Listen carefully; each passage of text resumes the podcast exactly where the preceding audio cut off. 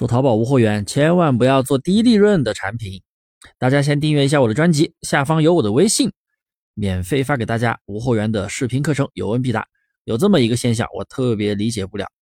很多朋友做淘宝无货源，觉得低价便宜的好卖，于是呢就去上那些利润超低的百货，比如什么儿童贴纸啊，一张几毛钱或者几块钱，买的人也不会是批发单。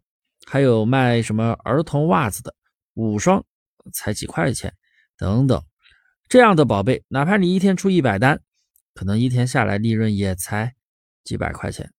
何况从一天零单到一百单，对于新手来说，这是一个非常难的过程。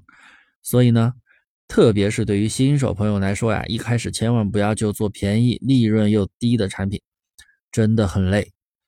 本来操作淘宝就是一个非常无趣的过程，每天选品上货，如果还见不到利润的话，那是非常打击人信心的。内心不够强大的朋友，中途非常容易放弃。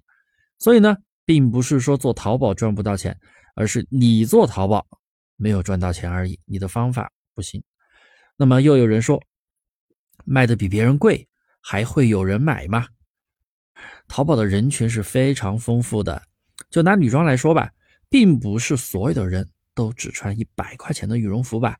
我相信正在听节目的你都不会去买一百块钱的羽绒服。那么有些人竟然说他卖羽绒服，他要卖一百块钱的，那你为什么要卖那么便宜？你自己都不会去买的，你就为什么要卖那么便宜呢？淘宝后台它是把消费者打上了不同的标签，当然你要做便宜的也可以，但退货率肯定会高。那么打上了不同的消费层级，有的人呢喜欢追求高质量，那经常肯定买的价格就偏高；有的人呢追求性价比，哎，那肯定经常消费一些物美价廉的商品。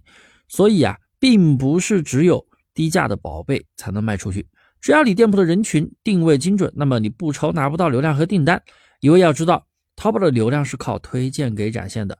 这里说的推荐可不是说的手淘推荐流量呀。淘宝的流量是以推荐机制，比如说你搜一款连衣裙，搜索页面给你展现的宝贝是根据你平时的购物习惯给你推荐的。如果说你平时只消费低价的连衣裙，那么系统大部分都只会给你推荐低价的连衣裙。如果你平时都是高消费，那么系统肯定给你展示的是一些质量比较好、价格比较贵的一些连衣裙。